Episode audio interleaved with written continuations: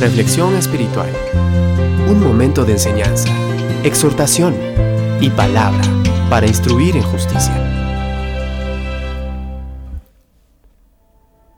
En estos tiempos modernos, millones de personas están dispuestas a pagar lo que sea para asistir a seminarios, congresos y conferencias, para escuchar los testimonios de famosos gurús que han alcanzado el éxito en los negocios, en los deportes, en la política y en infinidad de actividades.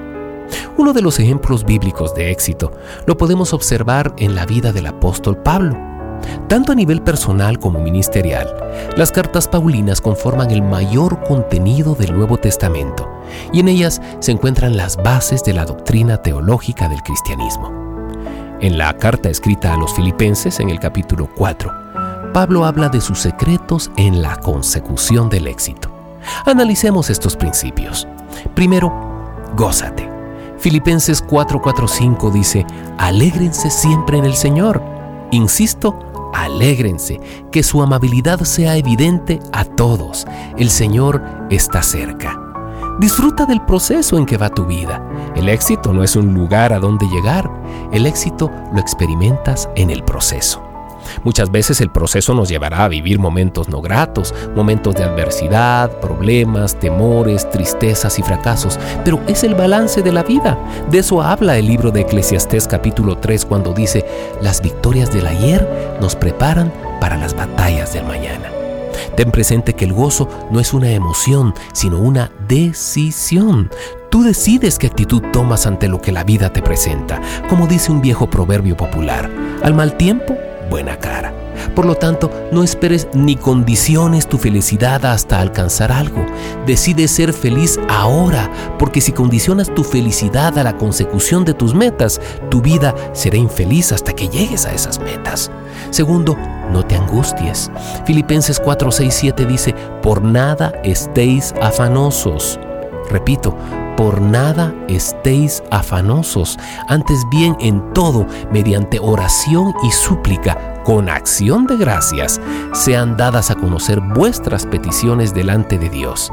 Y la paz de Dios, que sobrepasa todo entendimiento, guardará vuestros corazones y vuestras mentes en Cristo Jesús. Ante una preocupación, lo primero que ocurre en la persona es que se da un corazón triste, se da un corazón afligido. Por el otro lado, una mente confundida por lo que podría pasar. Ante una situación adversa o de conflicto, confía en el Señor.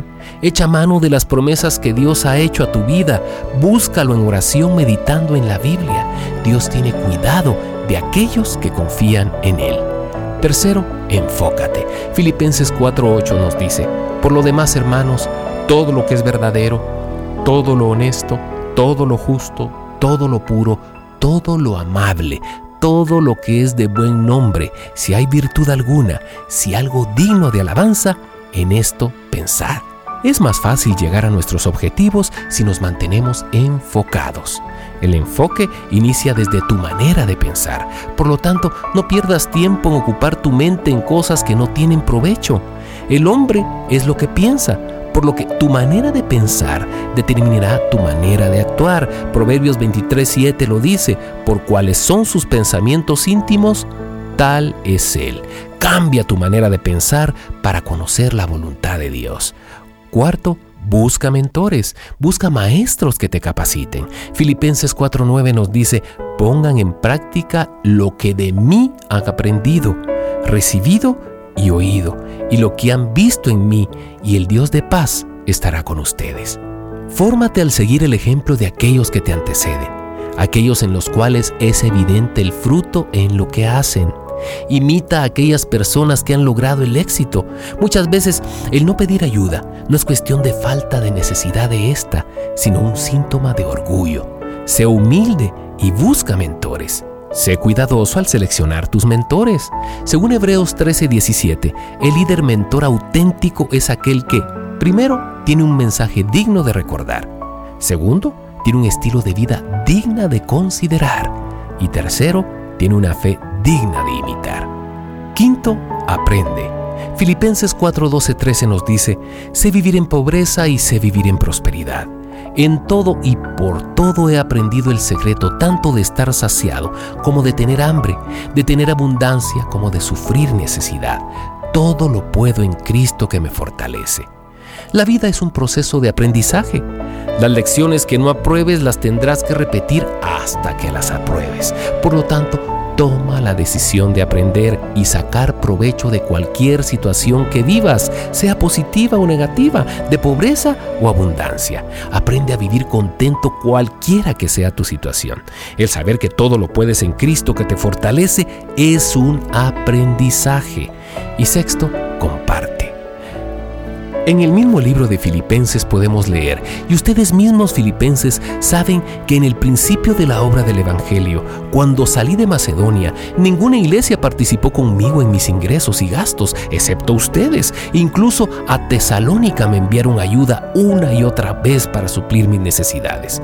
No digo esto porque esté tratando de conseguir más ofrendas, sino que trato de aumentar el crédito a su cuenta.